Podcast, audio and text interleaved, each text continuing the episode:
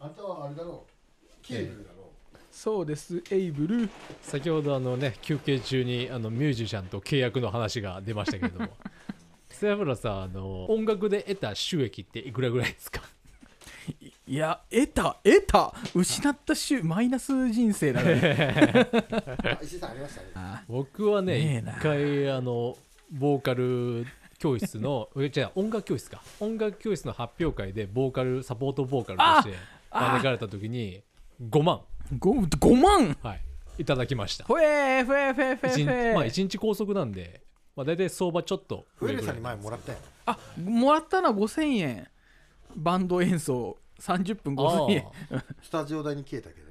あとねあれあの昔高校生の頃さ j w ォークの中村浩一さんとーはいはいはいはい。一回一緒にライブすることになって、うんはい最近はねよくコーナーにいらそうっしゃってそうますけどそ中村さんと。うなんかね当時のバイト先の社長がなぜか知り合いで、はい。まあそういう、うん。ねネットワークありますよね。そうそうそうそう。でなんかそのバイト先で婚活パーティーやる時のゲストが中村浩一さんや で俺がギター弾けるっていうだけでね一緒にライブやることになって。えー、何やったんですか？なんかね変なオリジナル曲作って変なって言っちゃあかんな、なんかオリジナル曲事前に作ったりとかね、へーうん、そうそうそうそう。やった。うんその時バイト代込みで1万円もらった。はい。ああ j w ォークって代表曲どんな曲だったっけ？何も言えなくて。あ今ね何もな何も言えなくて冬も出たね もうギャグにしてますやお前の場合は何ももう言いたくなくてだけどな金もなくて冬で今。金もなくて冬。タイトルコールしますか？そろそろ。あのカモン達夫さんがやるかお替え歌みたいなやつやってますよカモねンカモンカモンカモン。カモンカモンカモンカモン。俺ビートルズの方が出てきた、うんポール・マッカートニーとジョン・レノン。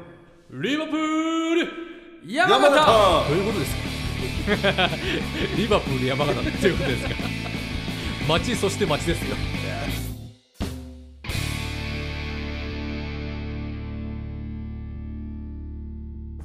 静粛に静粛に。はい。はい。はいはい我が悪友リスナーたちが愛してくれた背脂ザビが今回に限って編集作業が早かった。なぜだ。金がないからさ 貯金がまさかの18円。岐阜県山形市サイド3が生んだ。赤い豚骨 MC セブラと。殴ったね。二度も振った。地球山形連邦の白いカタツムリ DJ エスカルゴです。3倍の速さで太る。あのサイド3山形広告と山形連邦とそんな2人の代わりにマスターソブエです。この番組は岐阜県山形市の H41 スタジオから平成元年度生まれのおっさん3人が終わらない夏休みのどうでもいい昼下がりトークを繰り広げる非生産的サブカルバラエティラジオです。俺の山形46回です。ところでセアブラさんこちらをご覧ください。でねん。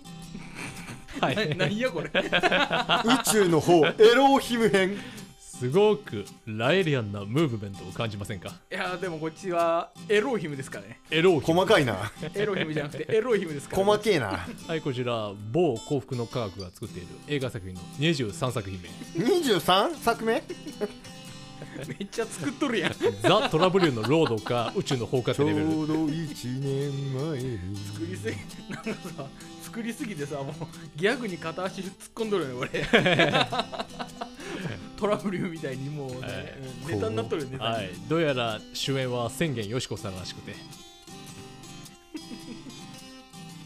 あれふみかが。本名言うな。出家したんだから。ふみかがなふみか言うな。えー多分ねこのポスターの左側にねあの写ってるこの肩バット姫子様がマジ肩パッド卑弥呼やまあこちらが清水入道の役だと思うんです清が水入道ってなんすか？変態仮面のヒロインから随分出世しましたよね。仮面ライダーフォーテとかね。いやーそれ出世なんすか？で集英社のヒーローとね 東映のヒーローそうそうそうそう。から肩バット姫子様ですけども。カッパーそれよりもセロンさんポスターの右側あなたの好きなゴリラがいますよやマジやんこれ。エローヒムにさ注目しすぎて。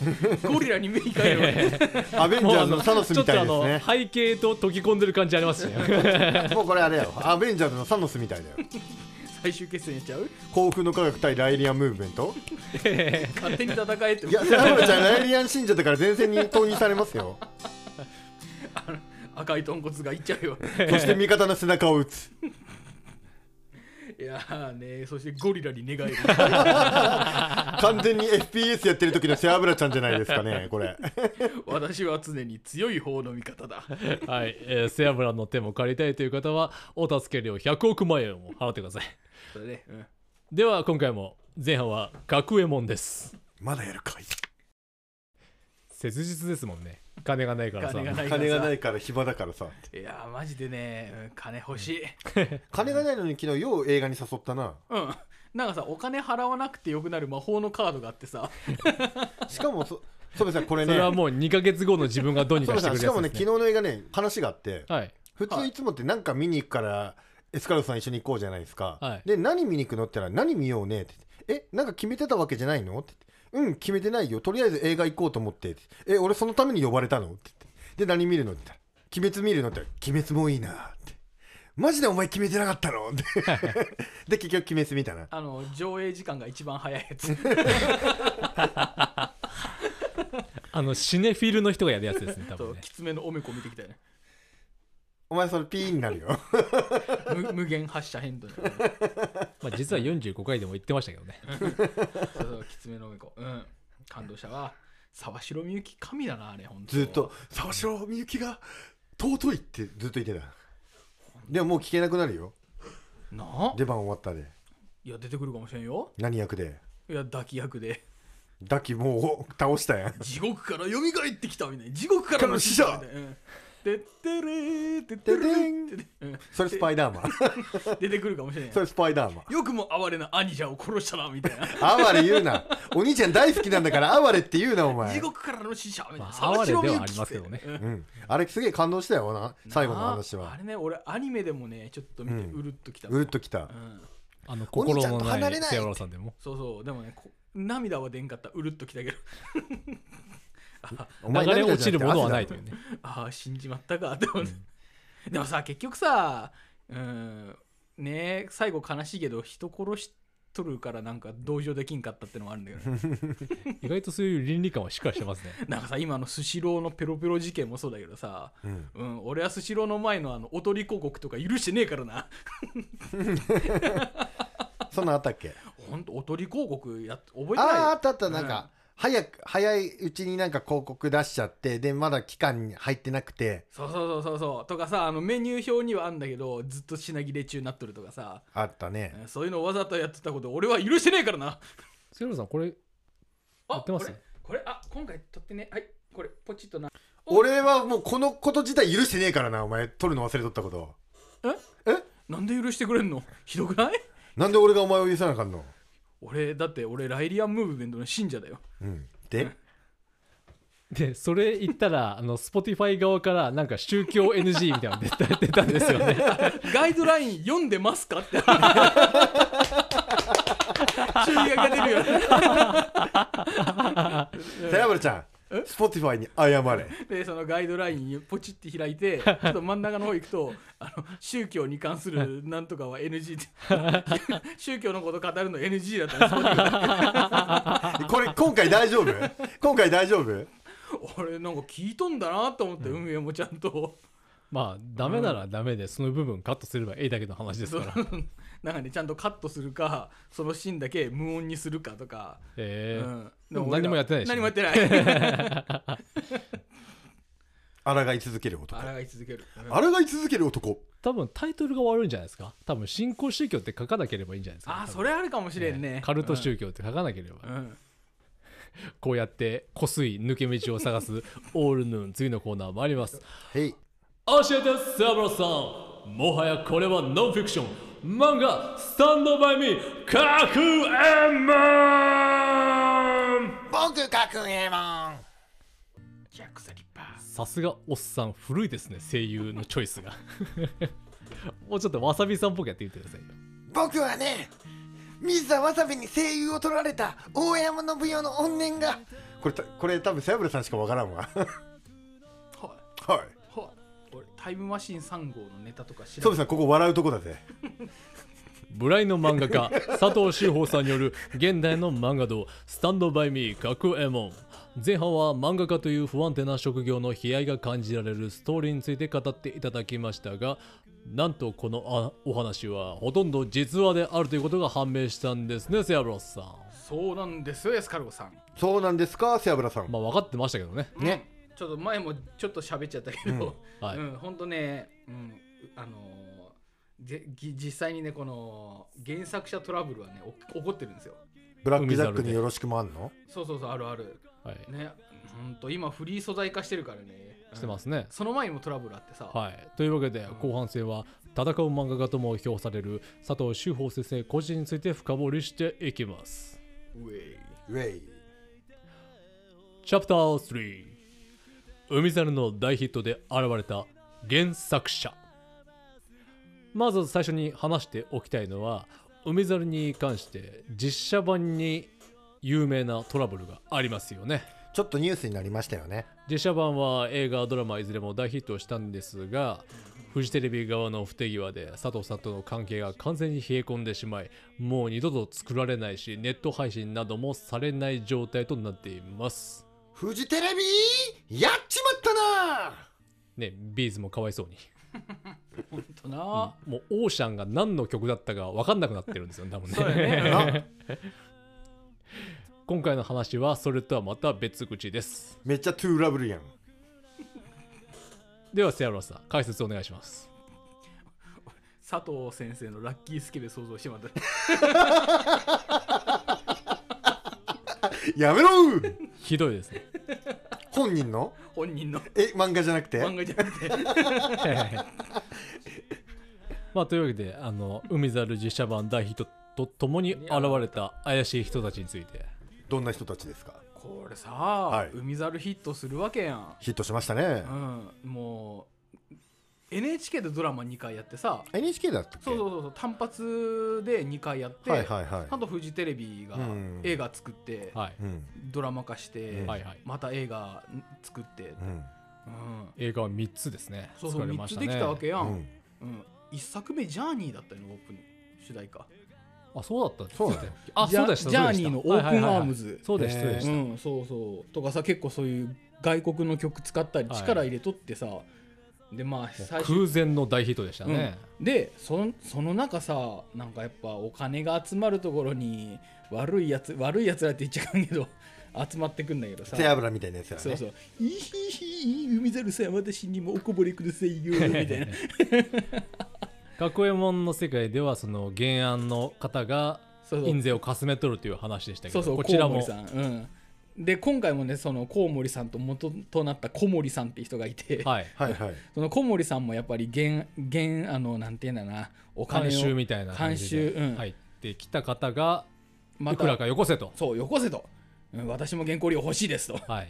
私のおかげで海上保安庁とコネできたんだからそういうお金くださいと。はい。ってことでやっぱコミックとか売り上げの印税が少し入ってたわけよ、はいはい。うん、でそこでやっぱねあんたおかしくないですか？とそうですよね。佐藤先生怒るわけよ、はい、そうですね。これはもう角右衛門に描かれた通り、そもそも佐藤さんが払うんじゃなくて主演者かうん、が払うんじゃないのそれって。そうでもそれが コミックの売り上げをちょっとまあ分け取ったっていう。で結局それもやっぱね佐藤さんとトラブルになってさ、はい。うん、原作者って名前じゃなくなったの途中から。はい。なんかなんだっけ発案者とかなんか協力者みたいに名前はなったりしたり、監修協力みたいな感じね。そうそうそうそう、はい。でまあそのこともあってちゃんと契約書も細かく作られるようになって、はい。うん、でそれだけじゃ終わらなくて、はい。はい。海猿がやっぱドラマ映画ヒットしていくと、うん。そのフジテレビ側が本出すのね海猿の、うん。あはいはいそうそうそう。解説本みたいな。解説本みたいな、はでも出されたことは佐藤先生に何も許可取ってなくて、なぜ？なぜ？なぜ？でなおかつ売れるんやっぱヒ,、うん。うんヒット作の本だから。そうそうですね、そのお金は佐藤先生には1円も入ってこない。なぜなぜ？なぜだ？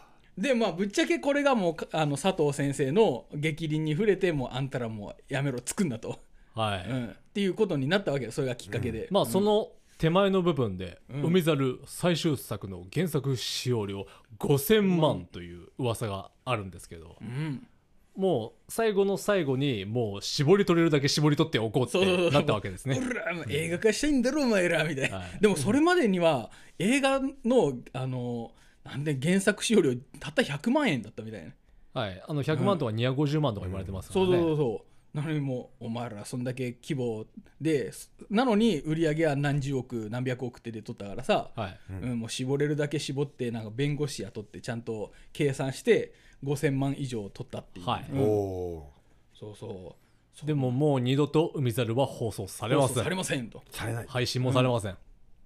あれ誰誰があのテルマエロマエの人も、はい。じゅあー。10万円って言っとって。ああ、山崎さんが。い。やそうそうそうそうそう、うん、でなんかそれアニメ化もドラマ化もしたのにさそうですね。お金入ってこないからやる気なくして漫画描かんくなっちゃったって、まあね、今はまうん。あちゃんと連載してますけどそうそうそうね。でなんか一時期ねちょっとやる気をなくしてしまったうね。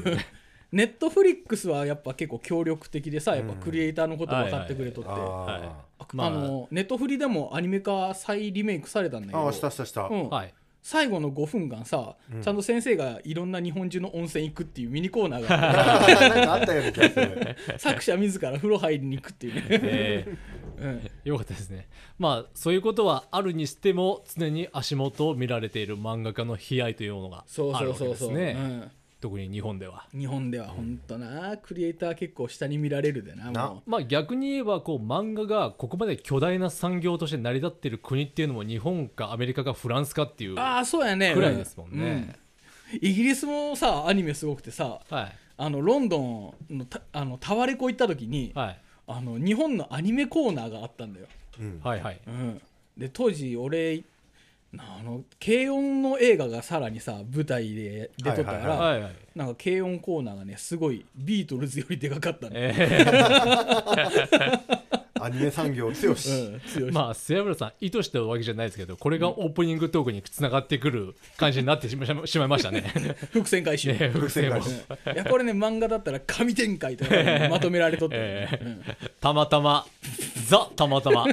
神展開。ってははい伏線回収で今度「ワンピースのちょっとネタバレすんだけどい、うんはい。鉄壁のパールが天竜人だったっていう設定とかさ出てくるんじゃないかそして最後のチャプターです。好きやなパールさんチャプター4。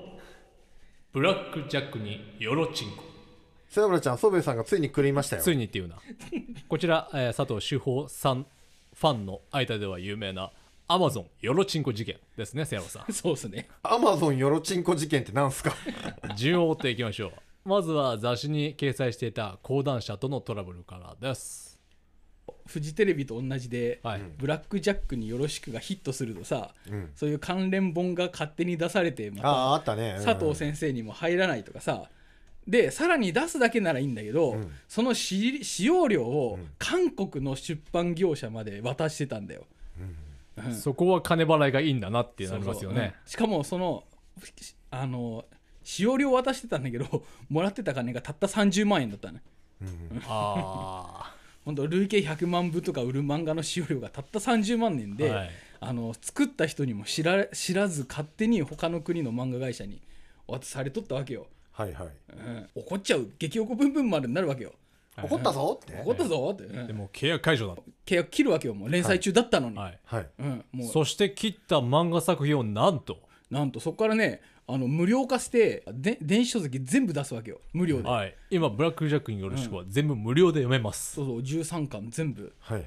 すごくね？で著作権不利ならまだしもすぐ商業利用も OK ですって言っちゃうわけよ、はい、だからだからうん。もう今回我々の告知画像はもうすごく豪華なことにもなってますよね今。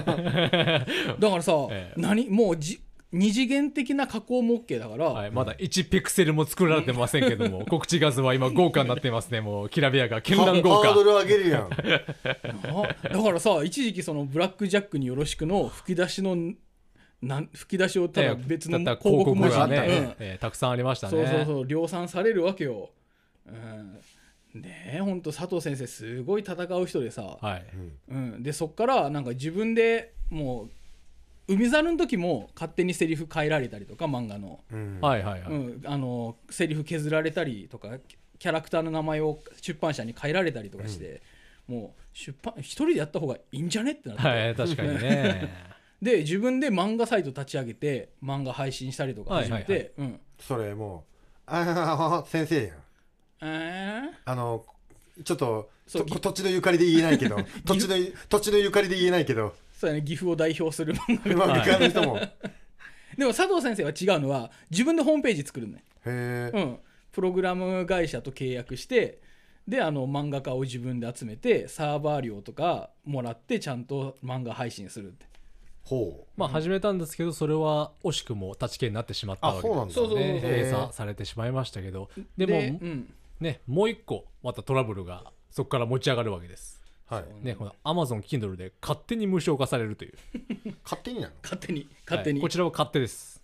あの無料でいいよって言ったんだけど勝手に Amazon が配信しちゃうはいはい、うん、漫画を。いやあんた許可出してないのになんで出してんだよみたいな。Amazon さん。はい。Kindle には電子書籍は許可は出してなかったんですよね、なのに Kindle 側が勝手に「あら無料なんでしょ?」みたいな。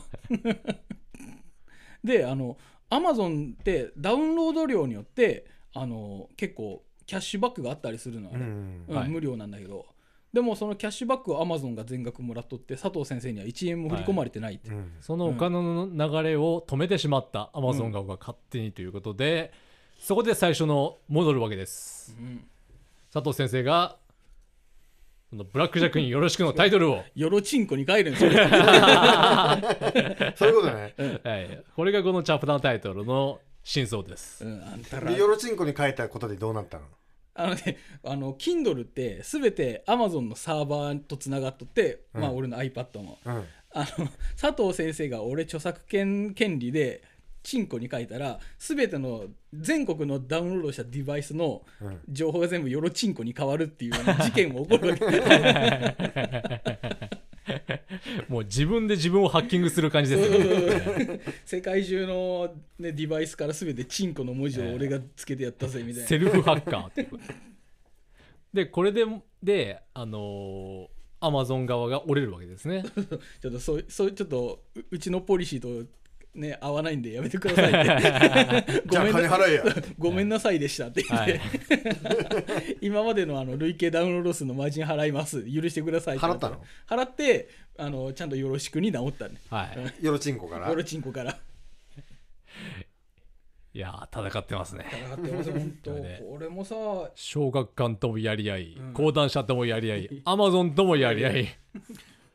もう最終的に竹書房行くしかねえやんでなんかこれもさ漫画家は自分がさあのく1日20時間とかかけて漫画作って本出すのにはい。著作権は持っとんだけど販売権利はちあの出版社のはい権利になるわけよ、だからさあの自分で出したいってなっても出版社側がダメですって言ったら出せなかったりとか、あうん、まあよくありますよね。あるある。連載は続いててもコミックスが出ない漫画とかよくありますよね、うん。そうそうそうそう。佐藤修法先生の戦いはこれからだ。今戦わいないで。漫画を描かせてあげて。今電書バトっていうサービス始めて佐藤先生が、はい。でいろんな漫画がそこにねあの漫画連載しとってさ、うんはい。その中の一つで角右衛門なんねああそうなんだ。メインタイトルとして角なるほど右衛門が今、うん、連載されとるのよ。まあいろいろと語ってきましたけどまあ漫画家サイドにとっても権利関係においてややナイーブなところがありました、まあそんな漫画家に一石を投じ続けています。皆さんも佐藤先生の漫画を読んで応援しましょう。以上教えてセブラさん。スタンドバイミー学エモンでした。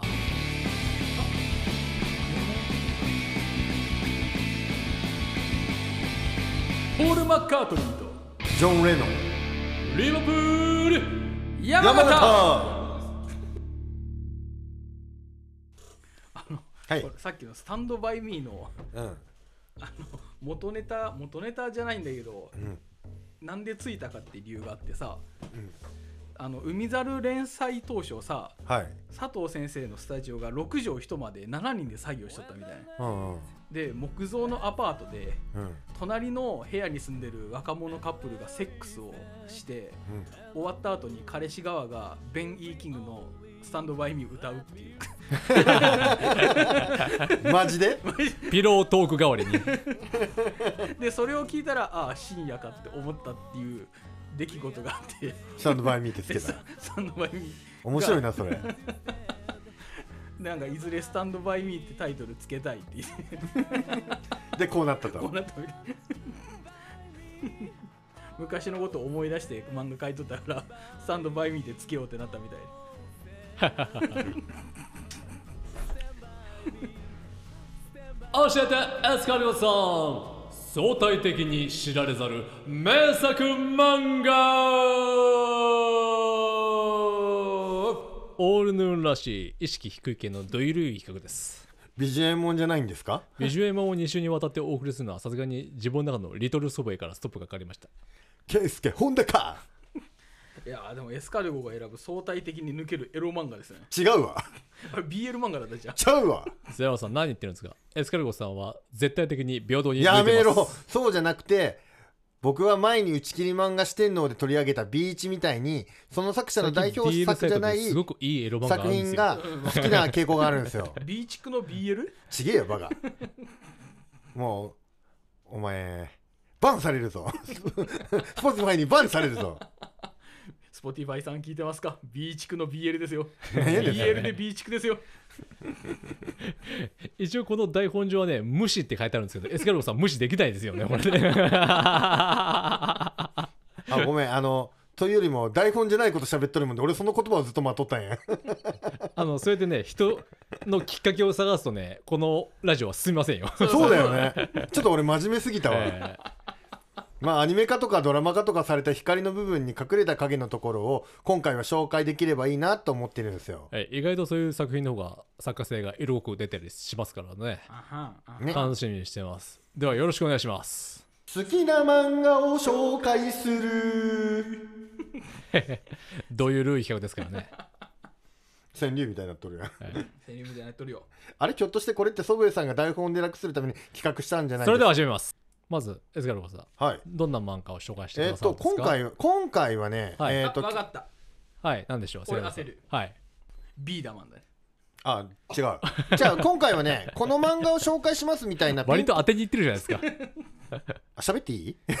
いつでもどうぞ。今話題今話題の はい。裏バイト。いつでもどうぞ。ああれあれは、ままたあのフィリピンでルフィが捕まったばっかりだからさ。そっちかい。はい。そっちかいね裏バイトとねワンピースと。奇跡のコラボですね。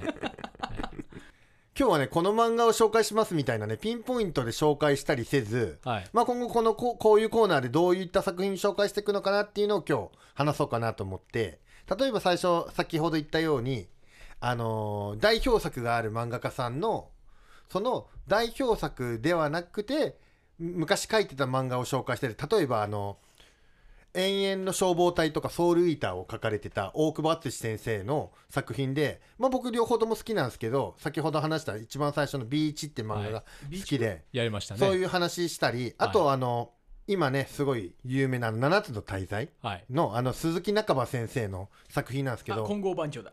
そう金剛番長とかはい。あのブリザードアクセルとかネタで走ったらそう当たり屋がライジングインパクトとか 一番怖いやつ。そう。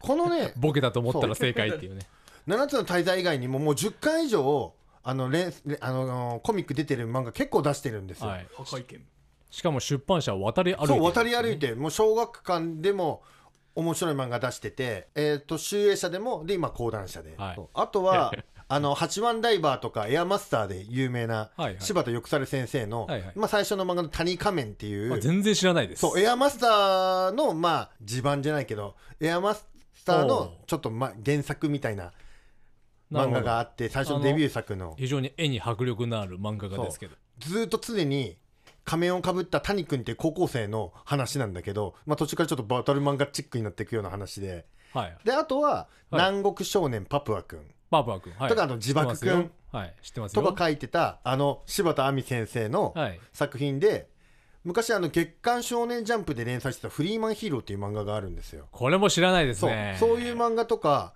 まあ絵柄は思い浮かぶんですけど。そういったその皆さんこの代表作は知ってるんだけどえこういう作品もあったの？って知らない作品を今度あの後々喋っていこうかなと思ってます。あとはあセララさんのは柴田亜美先生の作品好きですか？てか本人が好きだよね。触るななめ生物みたいなセリフしか知らない、本人が好き石だよ、ね、田明さんの 声でね。うん。伊藤君と丹野君くらいやな。大好きやもんね。あの漫画見たことないけどあのキャラ好きキャラは好きですよ、ね。あのアニメショップ行った時に伊藤君と丹野君のキーホルダーがあってめっちゃ買うよね。めっちゃ買って。でなくなってあのなんかなくしてはいああもうなくなった。もう売ってねえしと思ってまわざわざネットとかでめっちゃ探して 2個目買うっていう。い今何代目？今で3代目。今3代そんなバルタン星人ぐらい目なのに伊藤君と丹野君のスタンプは持ってないよね。三代目うんまあ、あとはね映像化あのアニメとかドラマ化してるんだけど、まあ、原作の漫画あんまり読んだことあるよっていう人が少ないような漫画。例えばあの、はい。皆さんメダロットってゲームとかアニメのイメージ強いじゃないですか。そうですね。僕アニメの漫画と、第一作好きですね。漫画で読んでたんですよ。語彙と見てよろしいですか「ロボトルファイト!」とかあと「新女神転生デビルチルドレン。ああそれは知ってます」よ。あれもアニメが強いんですけどあの漫画でもやってたんですよ。全然内容違うんですけど。へえー、そうなんですね。結構ねグロい。デビチル。そう。デビチルは知ってますよ。そういう作品とか、あとはまあ俺らの世代だったら少年漫画ってコロコロなんですけど俺はあえてボンボン行こうかとか、ああなんかセアブえセアブラさんとエスカルゴさんっぽいですね。セアブルエスカルゴ好き好きな人が。いや残念。島根にはボンボンなかったんだよな。コロコロはコロコロコミック。これこれ送られてきました、うんコロコロはねあのフェリーで変えた。のフェリー、えフェリー乗り場で。なんでボンボンないんや。そうコロコロと今はまあもポケモンとかさデュエルマスターズとか、はい。あとボンバーマンとかもか。ビーダーマンとか。あーあーそうですね。あの辺コロコロなんですけど、まあ、ボンボンといえばあのサイボーグクロちゃんとか、はい。あのガンダム系とかそうですね。あとロックマンとか。ゴジラもやってましたよね。ゴジラもそうだね。ああととコロコロはゴジラ松井君がやってたよ。それがどうした？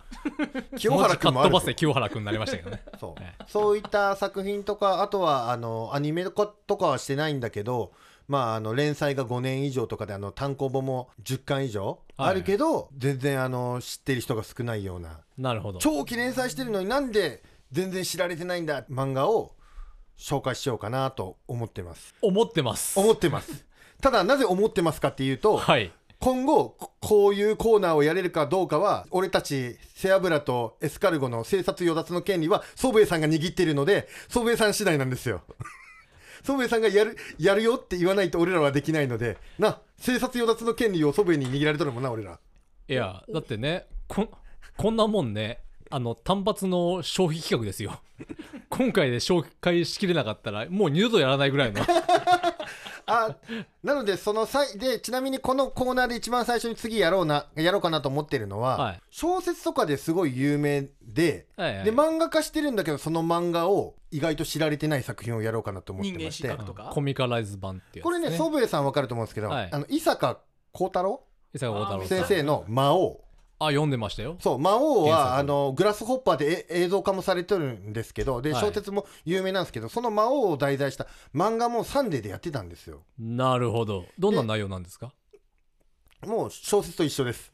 あ内容的もうほぼ一緒なんですね。多分一緒だと思います。まあ僕確かにある程度こう能力者バトル的な要素がありますよね。あります。で魔王。殺し屋もいっぱい出てきますし。そうですね。でその魔王を次また機会があれば祖父江さんが「よし次の台本これやれ」って言われたら準備してやろうかなと思ってます。ただ俺たちの生殺与奪の権利は祖父江さんが握ってるのでどうなるかは分からないな背脂ちゃん。聞いてた？漫画読んどった。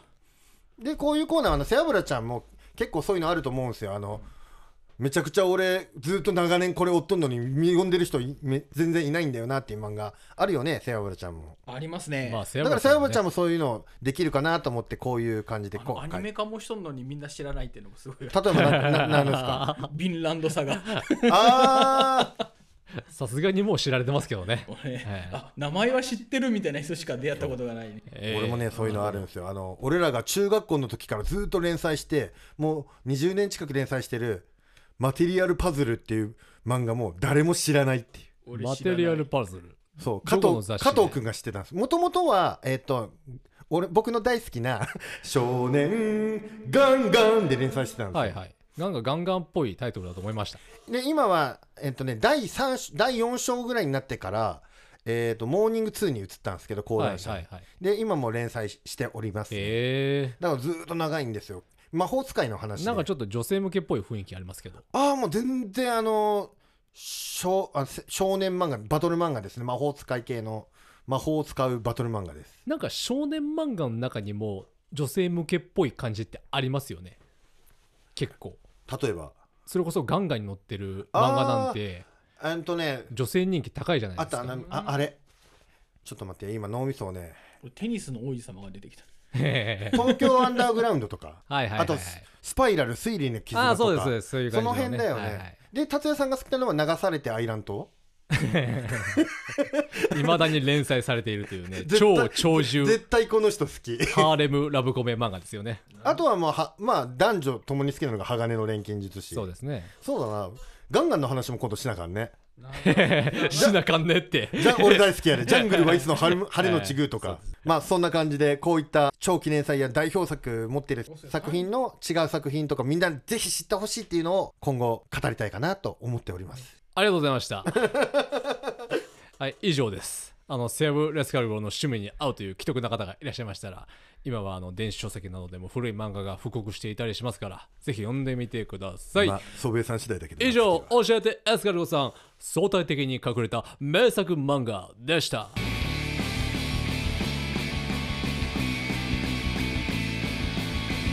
ポール・マッカートニージョン・レノン。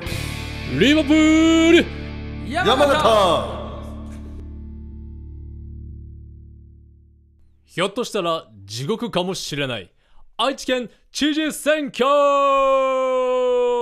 地獄じゃん。地獄かもじゃなくて地獄なんじゃね？この回が配信されている頃にはとっくに終わってるんですが収録日の2023年2月5日は愛知県知事選挙の投票日でした。お二人投票は？今日集合前に行ってきた。俺も行ってきた、なんと大量6人の候補者が立候補している。せやで。ね瀬山さん嫌な既視感が大量の立候補者。選挙事務所。ボロボロのアパート。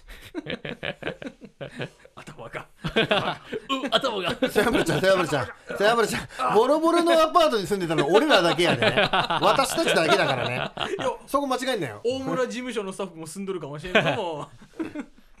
まあ内実はね分かりませんけど候補者の顔ぶれを見ると結構カオスが極まってますから一人あの大愛知構想とかいう恐ろしく長い政策掲げてる人いるんですけどこれ愛知県だけじゃ無理だし一人じゃ絶対無理だろ。岐阜から世界へみたいな。さ やめるんだ瀬山ちゃん。まあ枯れ木も山の苦いでいますし。祖父江さん？何人が供託金募集されるのか楽しみですね 邪悪すぎるよね。知事選だから300万円ですよね。今年は統一地方選挙もあります。皆さんをぜひ投票に行きましょう、俺、ええ。山下さんに投票したよ。俺なんとかさんに投票したよ。お起きる起きる会の山下さん。だってもうみんな無所属だったんでね。ねもうすごいですよ。あのなんかどっかからか変な人がどんどんどんどん愛知県にやってくるというね。わけのわかんない人が。でそのうち MC 背脂立候補やろ？いや知事か県で収まる男じゃないかな。衆議院くらいだよね。あと2年経ったら立候補できるで。うん。で政策は何を掲げるの？あの女子高生のスカートまた上5 0センチにするとかさ。それ泰造。でも泰造のあの生徒会長のあの公約守ったよ。体操着をブルマーに変えるって、う。ん。それで会長になったからね。泰造は。あれね。国民の義務にするべきだよね。ブルマ？エンディングトーク切られたね切られたね。いやそろそろお腹減ってきたでしょお二人。美濃屋来て今日は日曜日だからやってません。今日は鍋です。そう。だざまあみろ。美濃屋来てバカって言った方がバカです。で あのね先ほども言いましたけど我々買い出しに行った時に僕が野菜を買いすぎだとお二人が。そうそうそうそう。そ う言いましたけどな白菜ともやしあの今を年の初めに私と背脂ちゃんがここで鍋2人でやった時は野菜ゼロだぜ。肉と麺だけだったから。胸焼けになりますよそれならないんだな。ならないんだな。ならないんだな。鶏肉だからね。どんだけ祖祖父江さんが愚かなことをしてかしてたかというなトークで始まったよな。そりゃそうだ。あのコスプレもの AV で脱がすみたいなくらい愚かだよ。あそれは愚かですね、ほんとな。女子高生ものの AV でリボンだけ首元に残すくらい愚かだよ。愚かだよあれ、それは愚かなんですかね。そういうフェチの方もいらっしゃるか思いますけどね。もう背脂自体の存在が愚かだよな。はい。ここで告知です。セアブロさん。はい。なんかありました？酒蔵ライブだこの野郎。エスカルゴさんも探り探りでしたけど今ね。な記憶の中からはね。そんなことないっすよ。そんなことないっす。そんなことないっす。なんか告知することあったっけみたいなラグがあった今。そんなことないっす。なんかね告知なんですけどはい。3月の19日日曜日に岐阜県の山形市高富123の6っていうところにあるね昔の酒蔵の跡地でライブやるんすわ。しかもね日本人の大好きな無料なんだよ。そうそう。あとね実はね19日だけじゃないんだよ今年は。本当に？本当に。なんとね前日18日土曜日もやっちゃうんだ。すごくない？